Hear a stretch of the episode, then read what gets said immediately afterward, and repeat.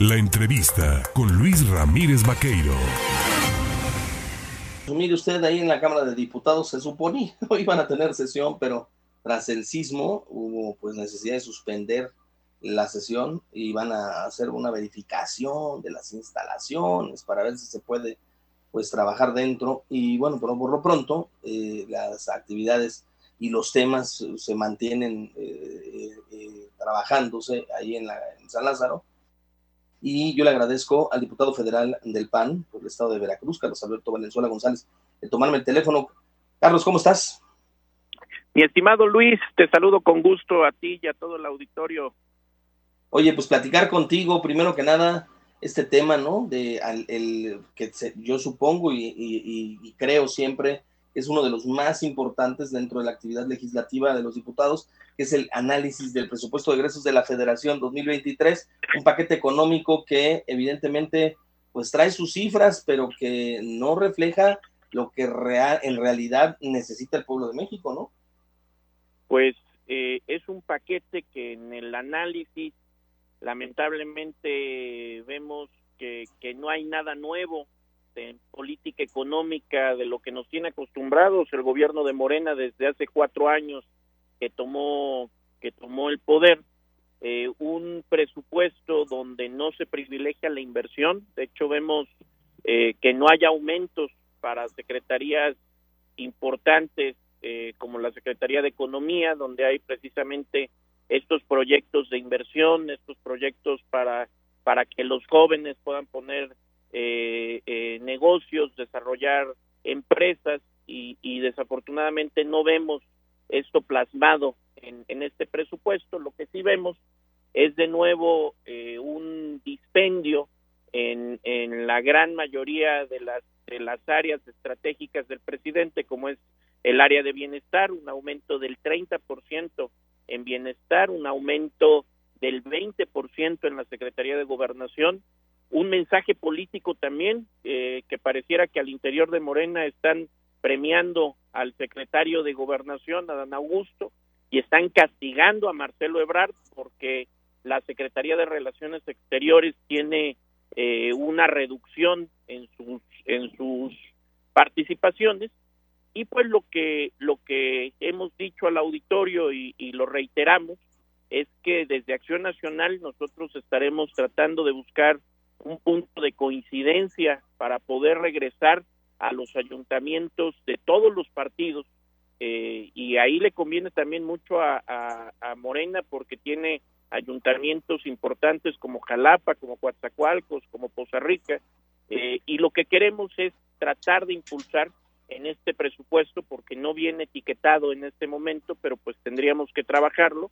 El regreso del Fortasec, que es un fondo que ayudaba precisamente a fortalecer las policías municipales, las policías estatales, y ante la crisis de inseguridad que estamos viviendo en nuestro país, sería, sería muy eh, oportuno que pudiéramos recuperar este fondo ante la falta de, de criterio del gobierno federal para aumentar áreas tan específicas como lo es la procuración de la seguridad pública, mi estimado Luis. En, en ese sentido, temas también como eh, el rescate o la necesidad de inyectar recursos para la salud, o en el caso de eh, recursos inmediatos, decías tú, para el tema de los desastres naturales, eh, como los que se está enfrentando en este momento que no hay la garantía de que el recurso llegue, eh, también hay que decirlo ahorita, porque antes sí llegaba, pero ahorita no sabemos desde qué bolsa van a sacar, se tienen que tomar en cuenta para la próxima designación del presupuesto, ¿no?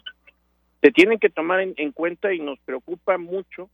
eh, y ya y ya lo estaremos discutiendo precisamente en estos días en un área tan delicada eh, en el ramo eh, de, de salud, en el ramo 12 de salud, eh, viene una reducción de cerca del 28% eh, para el sistema de vacunación, para, para, para el área de, de vacunación básica de nuestro país, donde estamos atravesando una crisis,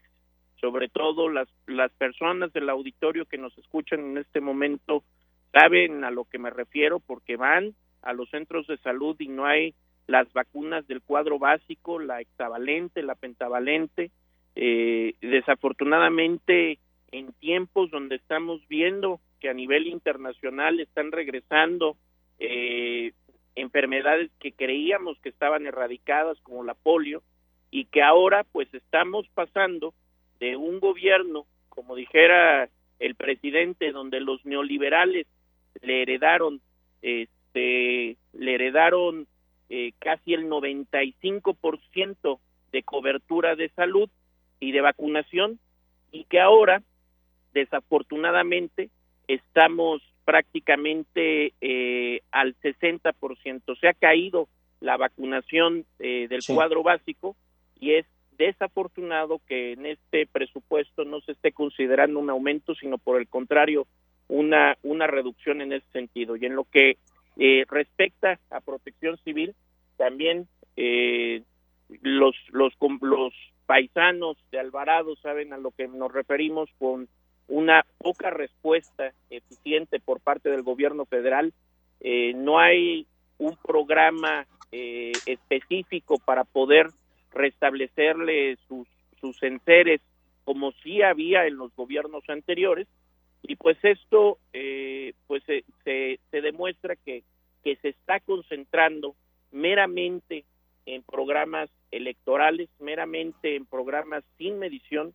y que y que esto pues lo que está lo que está generando es que este presupuesto sea un presupuesto carente de estímulos fiscales para la inversión, carente de estrategias de crecimiento económico para el país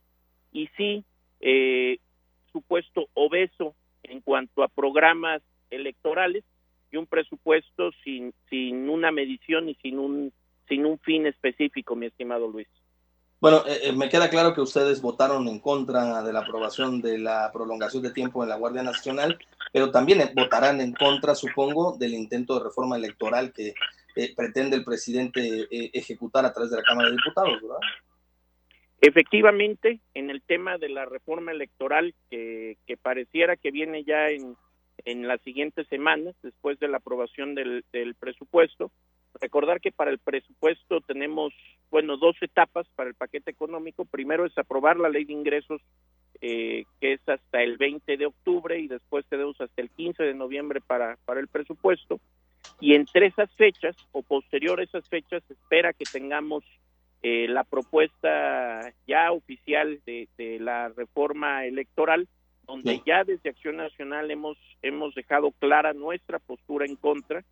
Esperaríamos tener una coincidencia con el PRI, pero la realidad es que pues el PRI ha dejado mucho que desear en su comportamiento legislativo, eh, sobre todo en su voto a favor de Morena en cuanto a la militarización. Eh, creemos que podríamos tener una coincidencia con el PRI, pero pues también eso va a depender de cada de cada grupo parlamentario. Con lo que respecta al PAN, hemos dejado clara nuestra defensa al Instituto Nacional Electoral, nuestra defensa a la autonomía del INE y la ciudadanía puede contar con la oposición de Acción Nacional para defender eh, la democracia que hemos construido los mexicanos a lo largo de estos años.